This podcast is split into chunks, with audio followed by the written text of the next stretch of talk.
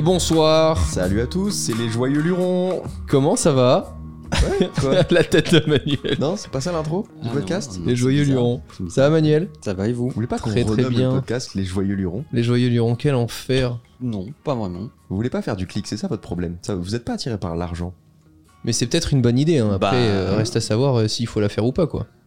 Ah, comment, comment on sait qu'on- quand on a une bonne idée Et comment on transforme une idée en projet? C'est une bonne question, ça, on devrait en faire un podcast. Bah voilà, bienvenue. Aux joyeux lurons.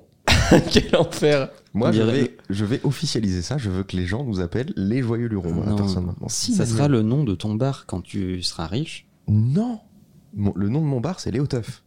Ah oui. Je peux pas, euh, il peut pas avoir Pas plusieurs tout noms. faire, quoi.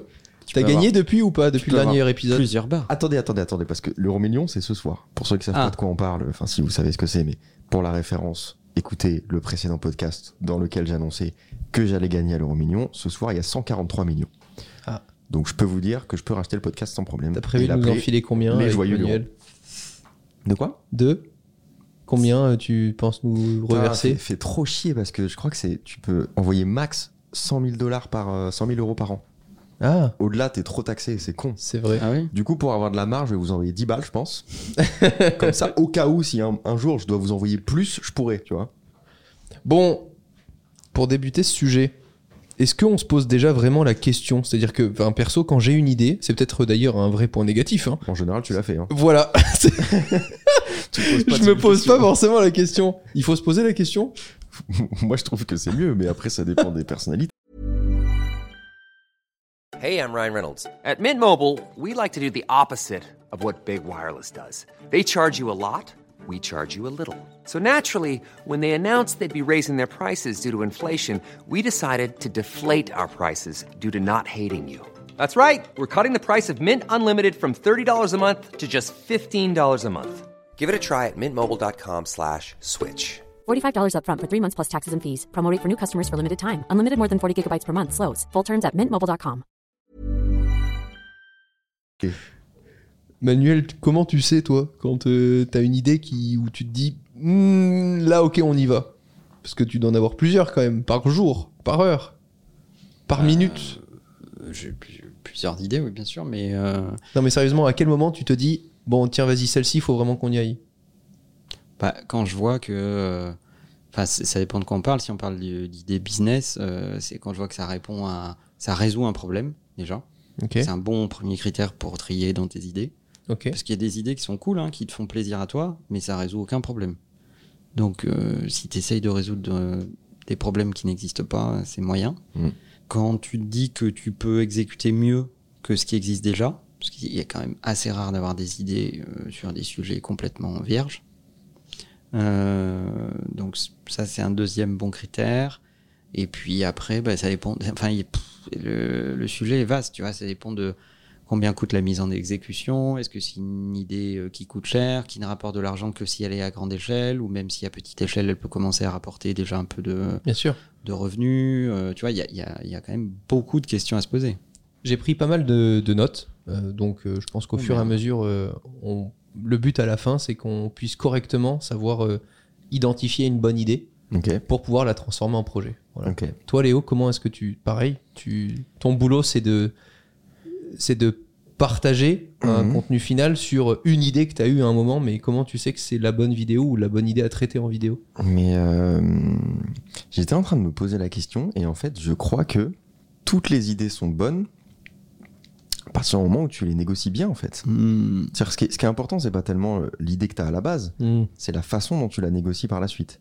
Et je sais que moi, il y a plein de moments où je me disais, ça, je sens qu'il y a un potentiel, mais pour l'instant, c'est une idée de merde.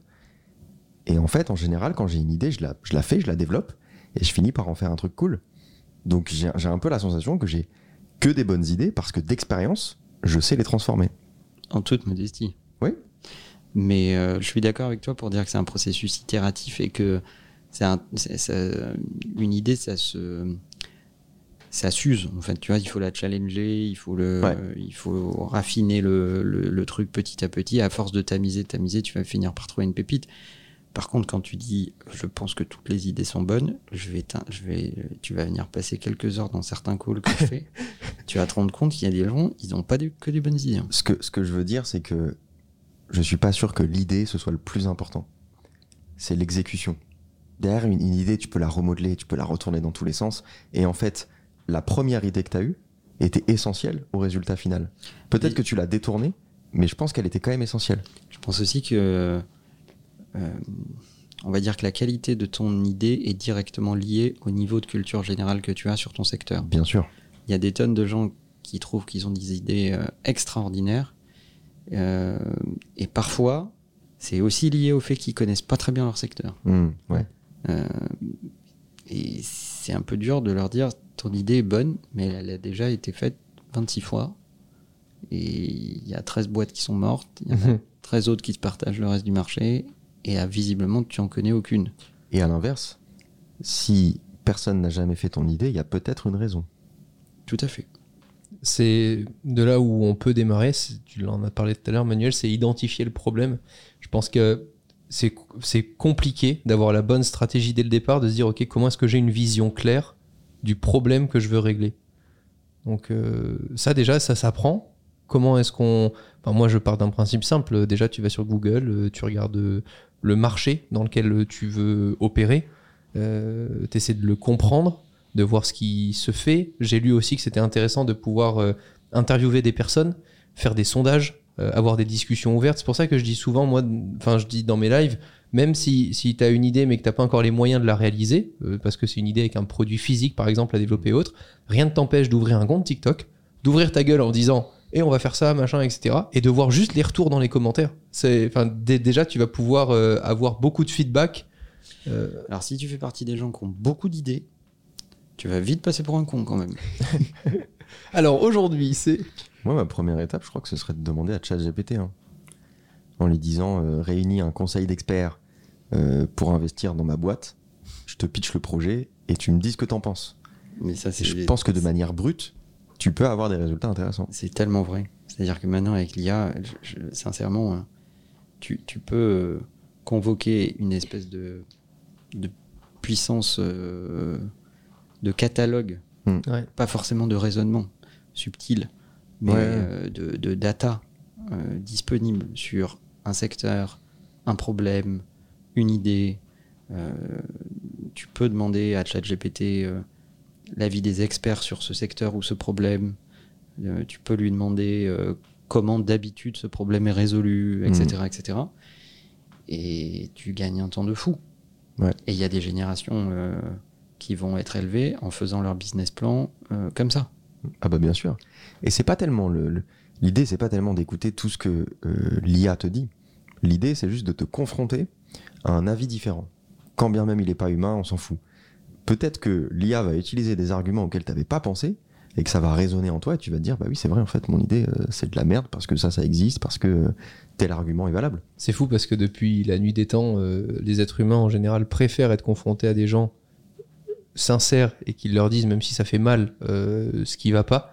Et là, on le retrouve vachement plus facilement. euh, Enfin, pas tous. Hein. Bah, le problème c'est de les trouver Oui, il y les, en a gens, qui- les gens sincères. Ouais, ouais, c'est clair. C'est parce que tu ne demandes pas à tes proches, tu ne demandes pas à ta famille, tu ne demandes pas à tes potes, parce que dans ta famille, il y aura peut-être des gens qui veulent pas te voir réussir plus qu'eux, donc euh, ils vont pas être de très bons conseils. Et dans tes potes, il y a plein de gens qui voudront pas te faire du mal et qui se disent bon, il a une idée, euh, je vais pas, je, je vais pas oser lui dire la vérité. Donc c'est simplement plus froid de demander à une IA. Et après, dans le fait d'identifier le problème, je pense que au-delà d'avoir ces témoignages et de savoir si on répond à un vrai problème, c'est de simplifier à mort le problème à résoudre. Parce que souvent, quand on a une idée, on se dit dès le début, ah non, puis en plus, on pourra faire ça, et puis on va vendre ça, et Mm. puis ça, finalement, tu pourras l'acheter aussi comme ça. Et c'est souvent de cette façon-là qu'on peut se planter vite parce que tu vas dépenser beaucoup plus d'énergie et d'argent dans plusieurs petits problèmes à résoudre et plusieurs fenêtres plutôt que d'en résoudre un seul au début. Et je crois qu'il y a beaucoup de boîtes, euh, Manuel, euh, même en tech, qui ont démarré par résoudre. Enfin, je pense naturellement à Uber.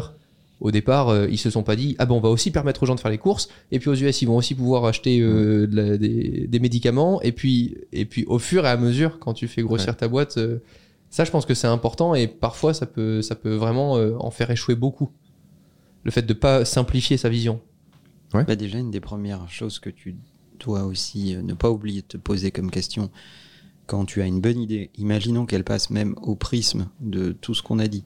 Est-ce qu'elle résout un problème? Est-ce qu'elle est facilement exécutable? Est-ce qu'elle génère du, du, revenu assez vite ou dans longtemps? Enfin, six, les 6-7 questions qu'il faut se poser. Euh, il y en a une huitième que tout le monde oublie, c'est euh, est-ce que je suis la bonne personne pour l'exécuter? Parce que, je veux dire, personne n'a le monopole des bonnes idées, mais c'est, c'est pas parce que tu as eu l'idée que tu es la bonne personne pour l'exécuter. Ouais. Assez dur ça. Parce que tu es souvent euh, animé par ce sujet, puisque c'est toi qui as trouvé l'idée, donc tu as forcément envie de le réaliser au départ. Bah ouais, mais ça veut pas forcément dire que c'est toi qui vas le mieux le faire. Et comment tu fais dans ce cas-là alors? Si tu te dis, bon, moi j'ai pas euh, les compétences pour, j'ai pas la patience, euh, l'abnégation, ouais, mais comment tu. Enfin, si tu tiens vraiment, tu en parles à quelqu'un euh, qui te semble un bon candidat, tu vois si ça, si ça le chauffe, et si c'est le cas, tu te fous minoritaire dans la boîte. Incroyable d'avoir ouais mais je, pense que pour faire ça c'est beaucoup de lucidité. ah ouais c'est faut vraiment en être à un stade avancé quoi. Et tu lui dis bah voilà t'as 80% de la boîte de toute façon c'est toi qui vas faire la valeur hmm. et puis moi j'aurai peut-être 20% de quelque chose si tu y arrives mais ça sera toujours plus que rien du tout si j'exécute pas ou mal. Ouais bien sûr incroyable. 20% c'est pas beaucoup quand même bah, est-ce que c'est pas mal quand même pour avoir eu l'idée au début, etc. Puis sachant qu'en plus, euh, si la boîte lève, etc., tout le monde va être dilué. Donc, euh. Oui, mais tu peux quand même euh, occuper une responsabilité dans la boîte. Oui, mais pas forcément. Mais là, j'étais vraiment dans le schéma extrême où tu dis, mais franchement, je, je, sers à rien. Quoi. Tu la donnes à quelqu'un. Quoi. Ouais. Ok. Et dans le fait, dans cette première étape d'identifier le problème, est-ce qu'on et comment on s'y prend pour identifier la cible? Parce qu'au départ, parfois, vu que l'idée nous touche, on se dit qu'elle touche tout le monde. C'est souvent. Euh, bah ça, c'est la taille du marché. Mm. Tu, dois évaluer la taille de ton marché. Il y a des gens qui pensent que ce problème va toucher tout le monde, alors que pas du tout. Et sincèrement, toutes les boîtes aujourd'hui qui fonctionnent ont fait ça au début, parce que j'ai quand même le sentiment qu'on raconte ça pour avoir un process, etc. Mais à la fin, euh, Léo et moi, quand on a démarré YouTube, on s'est pas dit c'est quoi la taille du marché, c'est quoi le business. On a fait parce qu'on trouvait ça cool. Et puis il se trouve qu'après, euh, ça a évolué. Mais tu vois, c'est là où j'ai toujours du mal à dire aux gens, soyez euh, organisés, faites ça, première étape et tout. Alors que, bah, perso, nous, c'est pas ce qu'on a fait, quoi. Le fait que tu puisses euh, réussir par hasard ne veut pas dire qu'il faut pas se poser les bonnes questions au départ. Hmm. à partir du moment où tu connais ce conseil-là, tu sais comment le faire, autant le faire dès le début. T'es pas obligé de laisser, euh, laisser le, hasard dans ton succès ou ta défaite. C'est ce que j'allais dire. J'allais dire, est-ce que tu l'as pas fait parce que tu savais même pas que ça existait ou est-ce que tu l'as pas fait parce que t'avais pas envie de le faire? Ah non, je savais même pas que ça existait. J'ai une bonne idée de la réponse quand même. je savais même pas ce que c'était comme business plan, ça c'est sûr. Donc voilà, le problème est réglé. Et ensuite, deuxième élément, c'est l'époque. Les gens qui euh, aujourd'hui arrivent sur le marché, ils sont mille fois plus renseignés sur l'entrepreneuriat qu'il y a 20 ans parce qu'il y a 20 ans, être entrepreneur, c'était pas aussi cool qu'aujourd'hui. Donc, euh, tu étais vachement moins préparé, il y avait moins de lieux pour se former. Euh, aujourd'hui, il n'est pas déshonorant pour une école de commerce de former des entrepreneurs. Avant, euh, les écoles de commerce, elles formaient des cadres supérieurs. Hmm. Ok. Donc, tu es beaucoup plus préparé de par l'époque. Donc, il y a beaucoup plus de gens sur le marché qui raisonnent comme ça. Donc, ils font ce travail et qui le pilotent sérieusement. Donc il faut que tu te mettes au niveau. Donc avant, tu pouvais lancer une idée sur une intuition et pas vraiment faire ton homework euh, totalement. Comme le nombre de prétendants était plus faible, tu avais plus de chances de t'en sortir malgré ses défauts. Ça aurait été mieux de le faire avec euh, cet avantage concurrentiel, mais bon, hmm. ça passait quand même. Aujourd'hui, la compétition a relevé le niveau général. Ok. Ensuite, on a la deuxième étape, c'est, je pense, l'étape spéciale Léo. Travailler sur de potentielles solutions idées avec euh, des mind maps, brainstorming. C'est tu fous tout ce quoi tu penses qui pourrait être lié hmm. euh, au fait de résoudre ce problème-là. Pour l'instant, on en est vraiment là. On n'en est même pas encore à faire le tri, etc. Bah, ça, pour moi, c'est le, ça doit être le plus gros du travail parce que c'est ce qui va définir euh, si ton idée est bonne ou non. Ah ouais? C'est-à-dire, est-ce que tu remplis assez? Est-ce que non? Est-ce que bah, comment tu juges? En fait, c'est pour ça que je dis que l'idée n'est pas euh, un concept si intéressant à la base, parce que c'est juste une pensée que tu as eue à un moment de ta vie. Euh, derrière, quand tu la couches sur papier, quand tu la mets sur une mind map, quand tu commences à te poser les questions, en général, c'est l'étape la plus difficile parce que c'est l'étape qui te confronte à la réalité. C'est là que tu vas voir si le marché est assez grand, c'est là que tu vas voir si effectivement tu es la bonne personne pour l'exécuter parce que tu as les bonnes idées pour la transformer, etc. C'est là que tu vas découvrir énormément de choses. Moi, en général, c'est là que je me dis, putain, le projet sur lequel je me suis mis, en fait, il est beaucoup plus complexe que ce que j'imaginais, mais c'est pas grave, je vais le faire quand même. Ça va juste me prendre plus de temps que prévu. Ah, ok. Euh, Parce que mais- tu vois que tu atterris à trop d'endroits différents. bah, je vois que ce que j'imaginais comme étant un truc hyper simple, en fait, ça m'emmène beaucoup plus loin que ce que je pensais. C'est ce qui se passe sur quasiment toutes mes vidéos. Donc c'est le moment qui est crucial parce que c'est le plus difficile, euh, mentalement, créativement, mais c'est aussi le plus important parce que c'est vraiment là que tu, que tu vas euh, masteriser ton idée et que tu vas en faire un projet. Toi, Manuel, dans ce moment bac à sable, comment est-ce que tu gères le nombre d'idées et de solutions que tu peux avoir? Tu utilises un- une mind map pour le coup. Est-ce que déjà tu en as plusieurs? Ou en général, quand tu repères un problème, tu as déjà très très rapidement au même moment, euh, enfin aujourd'hui peut-être qu'avec l'expérience, tu as, même la solution avant d'avoir le problème, mais... Non, non, non, c'est arrogant. Moi, les, euh, je pense que je raisonne comme une mind map. D'ailleurs, mes proches me disent, euh, c'est devenu une expression, euh, même à la maison d'ailleurs, en disant, ils me regardent quand je suis en train de réfléchir, ils me disent, Manuel, tu es en train d'ouvrir une branche de mind map. Et en fait, je raisonne beaucoup comme ça par imbrication. Alors, si je fais ça, il se passe ça, il se passe ça, il se passe ça, je vais au bout de la branche, puis ensuite je prends une autre hypothèse, et si je fais ça, il se passe ça, il se passe ça, il se passe ça. Et donc, du coup, je modélise un peu le truc. Mais je pense que je le fais déjà mentalement, naturellement. Après, je mets à le faire sur une mind map parce que ça me permet d'avoir l'overview global. Mais dans cette phase, ce que je trouve le plus important pour quelqu'un qui porte une idée, c'est d'évaluer ce que j'appellerais la profondeur de cette idée. C'est-à-dire que tu démarres en règle générale par un truc, un corner, euh, et ensuite tu te dis, mais elle peut m'amener jusqu'où cette idée? Ouais. Euh, euh, Pour prendre un exemple que t'aimes bien, le bingolo de, de Romain habituel, Jeff Bezos. C'est pas, c'est- c'est pas comme d'habitude. C'est Jeff Bezos cette C'est fois-ci. bien, c'est bien aussi. Bon, au début, il dit je vais livrer des livres. Ouais. Mais tu peux être sûr que quand il a évalué la, profondeur de cette idée, il a été beaucoup plus loin. Et Mm. très tôt, il s'est dit mais en fait, il y a des tonnes de produits qui sont indexables et livrables. Et il- ce travail-là, il est extrêmement important parce qu'il te permet de designer les étapes de ta boîte. Ça ne veut pas dire qu'il faut tout faire d'un coup. Et c'est même terrible parce que dans cette phase-là, il faut se prêter à rêver à ta boîte dans deux ans, dans cinq ans, dans dix ans, dans 15 ans, en mêlant à ta réflexion les, les indicateurs de ce marché, vers où va ce marché. Oui, les gens sont de plus en plus prêts à Mm. ne plus aller au restaurant et à se faire livrer chez eux. Ça a été une tendance à un moment. Aujourd'hui, on considère que le, food delivery est un truc euh, basique. Mais euh, si tu reprends à l'époque, euh, bah, même Deliveroo s'est battu avec ses actionnaires pour dire si si il va y avoir une vraie trend et vous allez voir que les gens ils préfèrent rester sur leur canapé que d'aller au resto. Il a fallu se battre pour défendre cette trend. Et c'était pas forcément évident. Donc faut que tu lises ton, ton, ton époque et que tu pousses la profondeur de ton idée loin. Et dès que tu as fini ça, tu fermes toutes les branches et t'en gardes une et tu exécutes excessivement celle-ci et pas une autre. Hmm. Tu choisis une branche à exécuter de ton mind map Ok. pour démontrer que ça va le faire. Mais en même temps, si tu cherches assez vite à développer ta boîte et à lever des fonds, etc., et que tu n'as pas réfléchi aux autres branches, et que tu rencontres des actionnaires, et Ouais, c'est pas sexy. t'es- on se dit, il va où quoi ils évaluent le potentiel, ils se disent, putain, il a même pas vu ça, il a pas vu ça, il a pas vu ça, c'est pas terrible. Ok.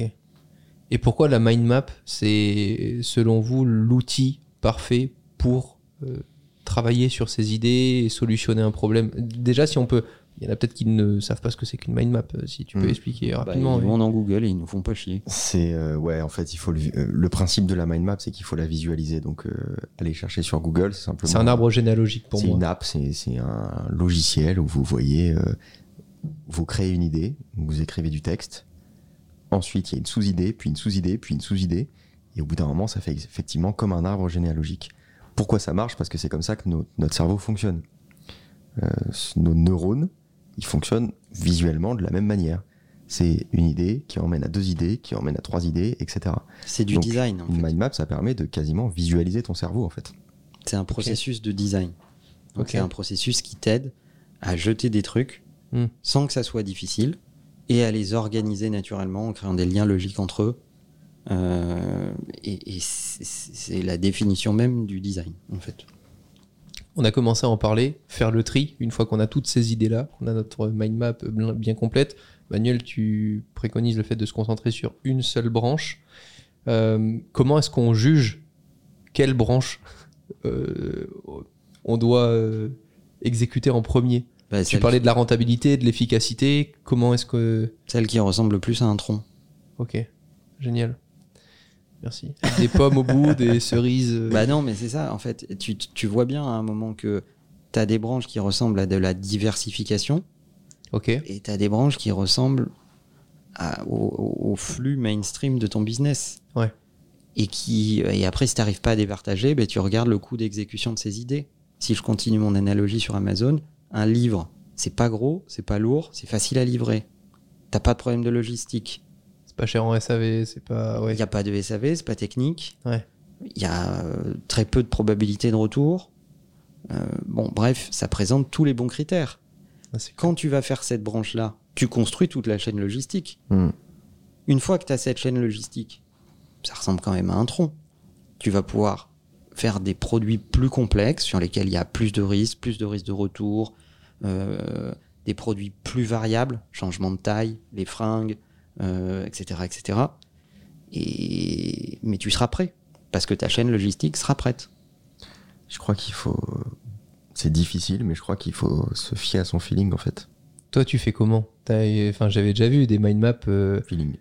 Ah ouais? Bah oui. Bah, en même temps, ça ne repose que sur moi, c'est c'est ma création. Ouais. Donc je ne peux me reposer que sur mon feeling. C'est juste que pour y arriver, ça demande beaucoup, beaucoup de réflexion, ça demande de, de torturer le truc dans, dans tous les sens. J'ai des mind maps qui font euh, dix fois la taille de ma vidéo euh, initiale, mais parce que je veux visualiser tout ce que j'ai en tête pour ensuite supprimer euh, 80%. Ok. Et 20%, ce sera, euh, ce sera ma vidéo. Et ça va prendre beaucoup, beaucoup de temps.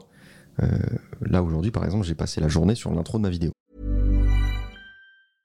Ryan Reynolds here from Mint Mobile. With the price of just about everything going up during inflation, we thought we'd bring our prices down.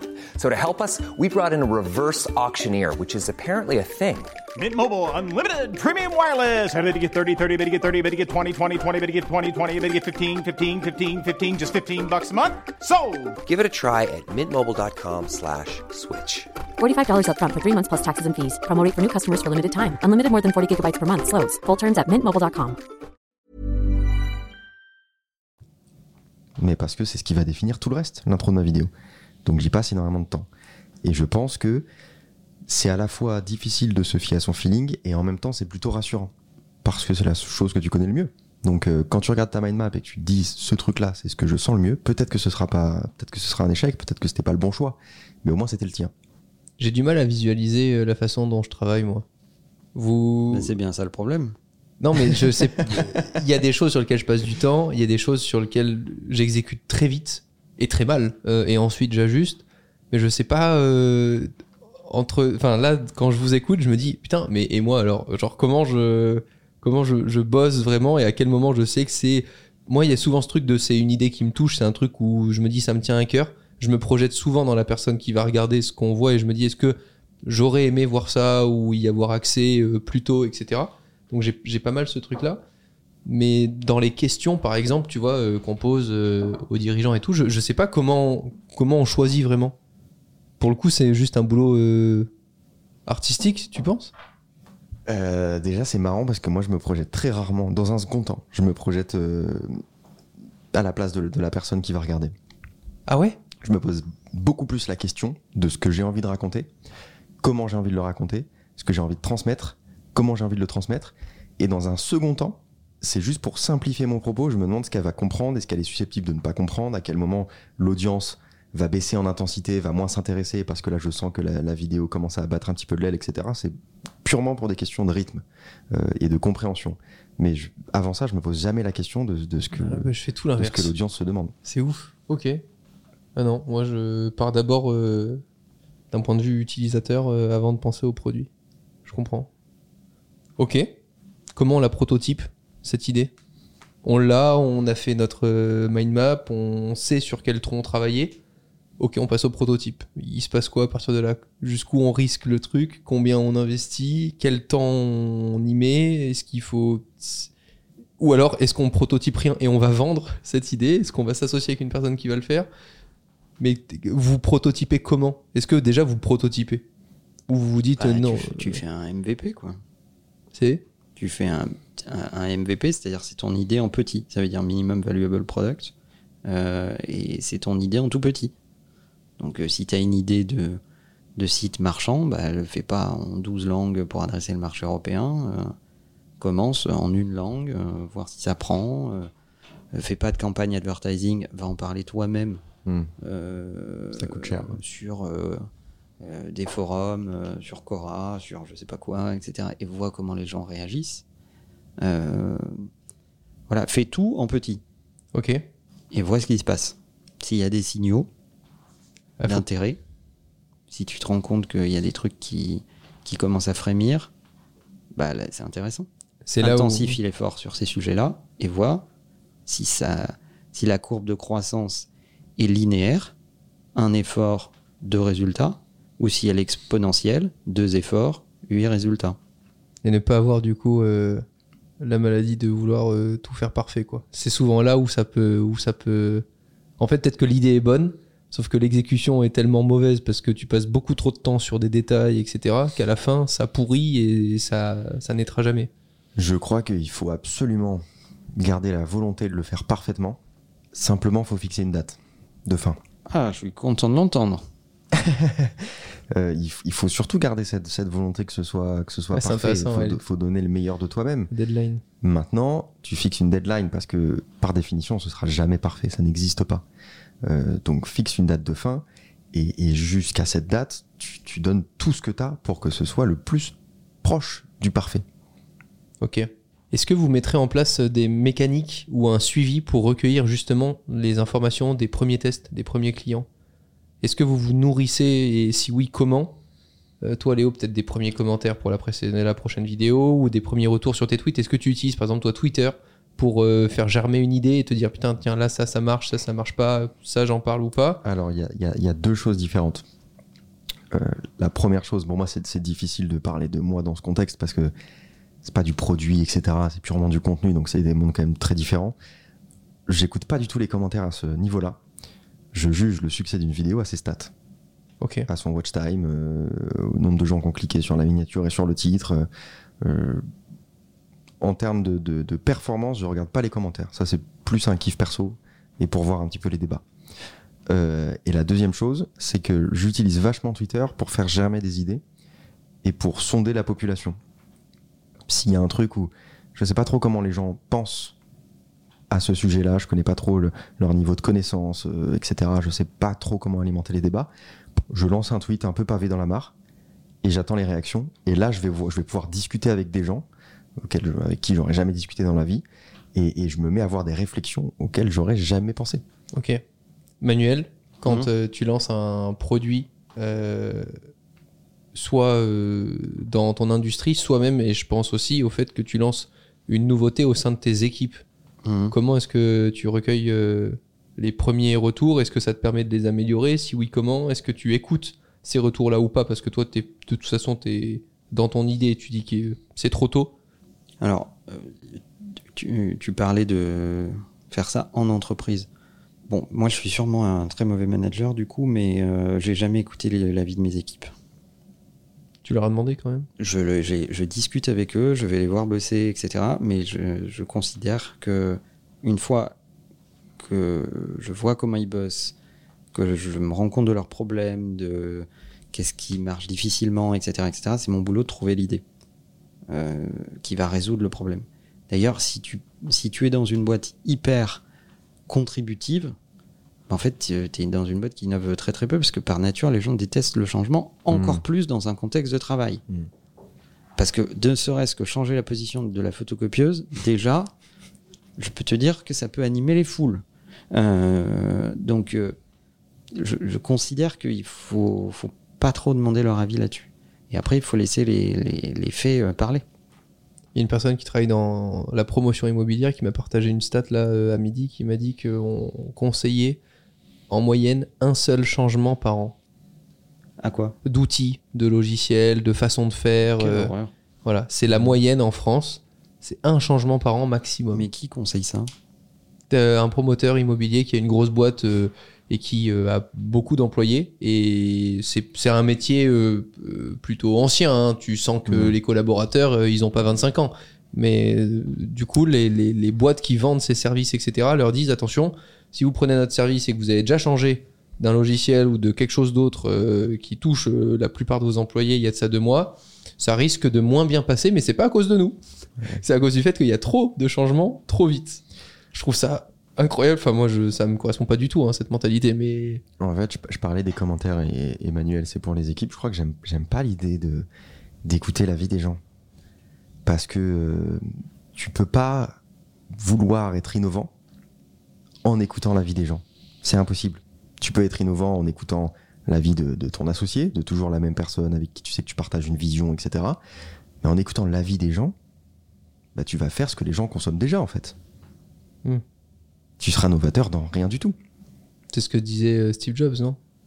Il avait pas, enfin, il en avait parlé plusieurs fois Ah du bah, fait qu'il en tout cas, euh, il a construit sa boîte là-dessus. On est d'accord. Donc c'est pas impossible qu'il ait dit un truc comme ça, oui. Tu veux dire que c'est pas plus belle la vie? Pas mal. Check ça, mon bro. Donc là, on passe le test and learn. Ensuite, on affine l'idée. Donc, comment est-ce que vous affinez l'idée si vous écoutez pas forcément le retour client? Alors, c'est pas ce qu'on a dit. hein. Nous, on a dit qu'on n'écoutait pas trop l'avis des collaborateurs. Après, les datas, elles parlent. hein. C'est-à-dire, si tu essayes de vendre un truc, est-ce qu'il se vend? Les datas, c'est différent. C'est un retour froid, factuel. Si tu essayes Ok. de faire un produit qui doit être vu par des gens, est-ce qu'ils le regardent? Et comment ils le regardent? Parce qu'il n'y a pas que les données quantitatives, il y a aussi les données qualitatives. Si le watch time est pourri, par exemple, pour- dans votre euh, univers à vous, Ouais. bon, ben, tu es très content d'avoir comptabilisé un million de vues, mais s'ils ont regardé euh, 5% de ta vidéo, c'est pas glorieux. D'ailleurs, en général, s'il regarde 50 pour- 5%, tu feras pas un million de vues. Ouais, j'imagine que tu que ça compte au bout d'un moment. Ça dépend de la durée de la vidéo. Mais euh, mais bon. Donc euh, c'est pas très glorieux. Donc les datas, moi je suis tout à fait d'accord avec les datas. euh, voilà, mais mais mais je, je considère souvent que l'avis des gens qui t'entourent, de tes équipes, etc. Il y a déjà un biais euh, cognitif. Le- La vie des gens peut être illustrée avec un exemple très simple, c'est la télé-réalité. Oh, 100% des gens qui regardent la télé-réalité te disent Ah, mais je regarde parce qu'ils sont trop cons. Est-ce que c'est un échec pour les producteurs de cette télé-réalité? Ok. Non, c'est 100% un succès. Parce qu'on s'en fout de la raison pour laquelle les gens regardent. Ce qui compte, c'est que les gens regardent. C'est putain de triste. Mais c'est vrai. Oui, c'est c'est très très vrai. Est-ce qu'il faut améliorer du coup son idée si elle fonctionne? Ou est-ce qu'il faut parfois accepter le fait que une bonne idée qui fonctionne peut fonctionner pendant des dizaines d'années et la toucher ça serait peut-être euh, la faire échouer? Je me suis, en fait, je me suis jamais retrouvé dans cette position. Du coup, c'est difficile pour moi de le dire, mais j'imagine que c'est un, un calcul complexe. Quand un truc marche bien depuis longtemps, de savoir à quel moment le changer et s'il faut le changer, je pense que c'est très difficile. Moi, ça me fait penser à Squeezie qui, dans le document euh, Merci Internet, euh, disait euh, bah, quand il fallait deviner, tu sais, l'imposteur, il a Mhm. une série YouTube où il faut deviner l'imposteur et on lui a posé la question de est-ce qu'elle allait continuer longtemps, etc. Quand il faut dit, mais en fait, elle fonctionne. Elle fonctionne et elle plaît aux gens. Donc, c'est Mhm. pas parce que moi j'en ai fait beaucoup qu'il faut que je me dise, ah bah j'ai plus envie d'en faire. Elle continue de faire découvrir des métiers, elle continue de fonctionner. Tant qu'elle fonctionne, bon, on la propose. Je trouvais ça très froid, mais très vrai, quoi. Et en même temps, si tu vas sur Twitter, moi j'ai vu plein de gens qui disaient Ah, il faut absolument arrêter cette série, c'est bon, il a, il a poussé le truc trop loin. Est-ce que les gens qui disent ça, c'est ta communauté? T'en sais rien? Est-ce que c'est les gens qui regardent tes vidéos habituellement? Tu sais pas, c'est peut-être juste des gens qui connaissent Squeezie, qui l'aiment pas vraiment de base, qui le voient forcer avec une émission qu'ils ne regardent pas, et qui vont dire Ah bah ça c'est bon, c'est de la merde, faut arrêter. C'est même pire que ça, Léo, je pense. C'est-à-dire que les mêmes qui disent ça regardent. Peut-être, oui, sans doute, c'est vrai. Et ils en loupent pas un pour pouvoir avoir un. C'est juste qu'ils ont. C'est le... c'est la vie le plus simple Ouais. à formuler. C'est Oui. un avis qui, intellectuellement, requiert assez peu de jus de neurones. Et c'est vrai que pour dire euh, stop, il faut arrêter, il faut déjà avoir vu l'épisode. Voilà. Donc, euh, et il faut en avoir vu un certain nombre, et pour pouvoir les comparer, te dire, ah bah, il, quand même, il repompe le truc, il le fait souvent, etc. Bah oui, c'est toujours, ça s'appelle un concept, c'est la définition d'un concept, c'est-à-dire Mm. que ça, la trame générale est toujours la même, et tout repose sur la qualité des invités et du mec qui anime. Donc c'est le, principe même d'un concept. Il y a toujours autant de tocards qui regardent la Starac, et c'est toujours le même concept. Donc toi, Manuel, t'es ok pour laisser une idée euh, incroyable. Elle est incroyable. T'es ok pour laisser une idée qui fonctionne euh, Bah, tant qu'elle marche, elle marche, en fait. Ok. Euh, voilà. Après, euh, si tu t'ennuies intellectuellement, bah, développe d'autres idées à côté. Fais des Mhm. side business, lance une autre boîte ou une autre branche d'activité, amuse-toi. Euh, voilà. faut juste le voir assez tôt quand ça commence à décliner. Ouais. Pas se raccrocher. euh, Après, si t'aimes vraiment le truc euh, et que ça te coûte pas grand chose de le continuer, tu peux le continuer. Mais si ça commence à, à- la tendance est plutôt à la baisse, il faut, il faut le voir tôt. Et comment est-ce qu'à la fin on présente et on pitch son idée? Alors euh, on a fait le prototype, euh, le premier produit est sorti, puis on se dit bon bah tiens là il me faudrait quand même d'autres collaborateurs, faut déjà que je pitch ce qu'on fait à des gens qui ont postulé pour venir dans ma boîte mais, mais qui savent peut-être pas encore exactement pourquoi etc. Parce que c'est un poste classique de base. Comment est-ce qu'on pitch une idée? Les bénéfices, les solutions, les problèmes, à quoi ça répond? Moi, j'en ai entendu un des pitchs. hein. Je- Moi, il y y a un truc qui, me- qui est rédhibitoire. C'est les mecs qui me décrivent ce qu'ils font.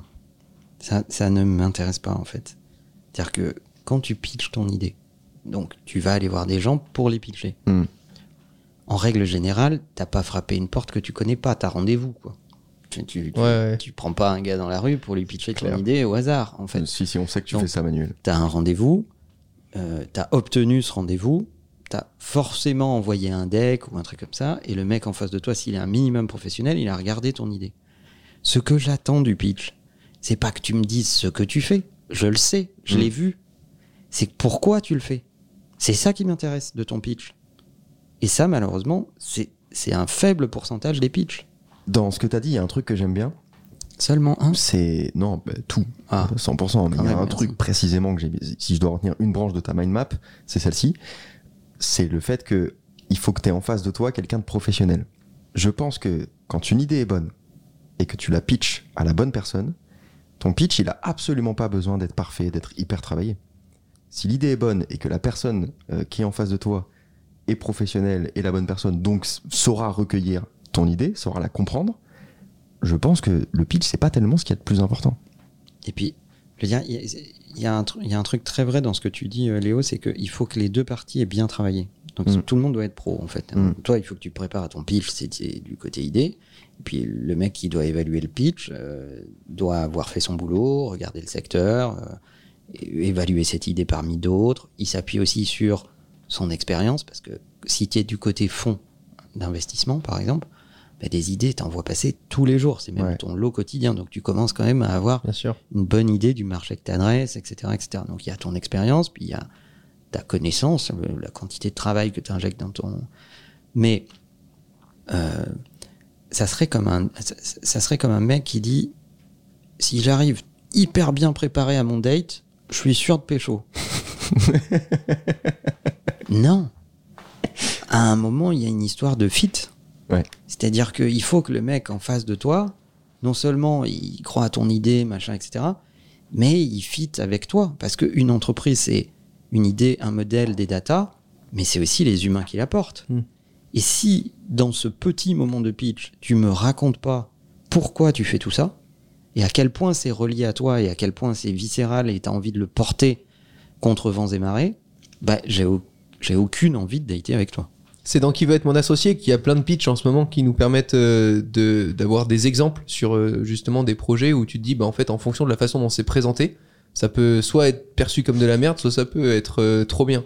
La dernière fois, c'était une entreprise qui présentait des compléments alimentaires et la façon dont ils l'ont présenté, genre les tous tous les potentiels investisseurs ont parlé bah, simplement d'un placebo.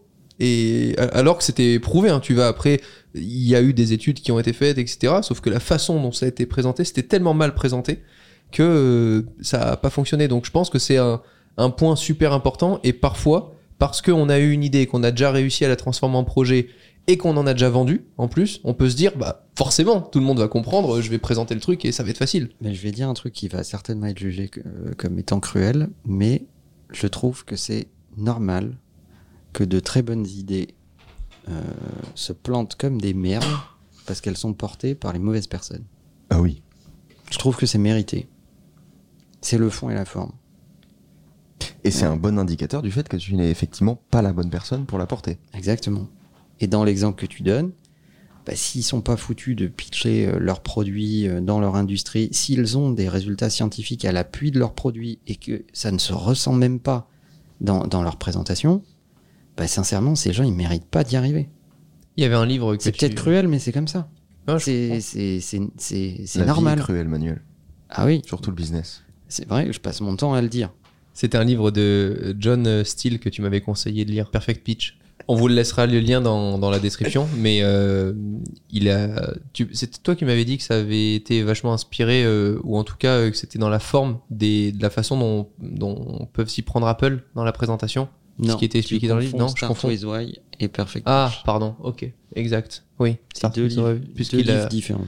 Mais Oui, pourquoi on s'emmerde en fait Si vous voulez faire un bon pitch, vous regardez toutes les keynotes euh, présentées par Steve Jobs et vous vous inspirez de ça. C'est une grande leçon de pitch. Et Voilà. vous lisez Start With Why quand même, comme ça, ça vous permettra de comprendre ce que vous avez intuité euh, naturellement. Et puis euh, voilà, le toolkit est prêt et allez, euh, allez pitcher. Il y a un livre à lire, c'est pas compliqué quand même. C'est vrai. C'est- c'est- Et en plus maintenant, il est, tra- il est traduit en gaulois. Donc euh, franchement, euh, il n'y a aucune excuse. Vous pouvez aussi lire euh, 50 nuances degrés, mais ça c'est pour un plaisir perso. C'est certainement. Tu l'as lu toi? Le 2 seulement. Ah oui. Pourquoi? Je, je savais même pas qu'il y avait un 2. Moi non plus. Voilà, on vous souhaite bon courage avec vos idées de merde, et puis euh, à très bientôt. Euh, attends, on donne pas de conseils pour la fin? Tu veux un petit conseil? D'accord, je rebaisse, y a pas de problème. Alors on fait un conseil, c'était. Ok. Enfin, un conseil. On vote pour qui? On fait un conseil. Bah, Comme dans Koh-Lanta. moi je propose qu'on élimine Romain. on est d'accord? À l'unanimité. Ok, très bien. Parce que Romain vote contre lui aussi. Qu'est-ce que tu Ah, conseilles, ah, Léo? d'accord. Euh, ah putain, je suis pris au dépourvu. Attends, je euh, faites des mind maps. D'accord. Qu'est-ce que tu conseilles, Manuel? Euh, passe, passe ton idée au crible, essaye assez vite, regarde les datas. euh, Si c'est pas ça, euh, une idée, c'est pas dur, ça coûte pas très cher, trouve-en une autre. Qu'est-ce que tu conseilles, Romain? Te fais pas chier, fais ton idée, et puis tu verras bien si tu auras toujours envie de la faire le lendemain, et à ce moment-là, tu jugeras que le résultat. Voilà. Mais fais, ça sera toujours mieux que de penser. qui, qui a eu. l'i- Alors pense avant de faire quand même. hein. Oui, Ouais, mais tu peux faire presque les deux en même temps. Parfois, tu lances ton truc et c'est puis. toute la nuance, parce que moi je passe mon temps à dire que d'y penser pendant longtemps, mais là il y, a y une perte en ligne. en fait. Que- que- qui a eu l'idée de donner des conseils pour la fin du podcast là? Bah, c'est Romain. Merci les gars. Je crois que c'était moi. mais Merci Manuel. Check ça. Allez, Merci. Check La ça. bise. Ciao. bye bye. Salut.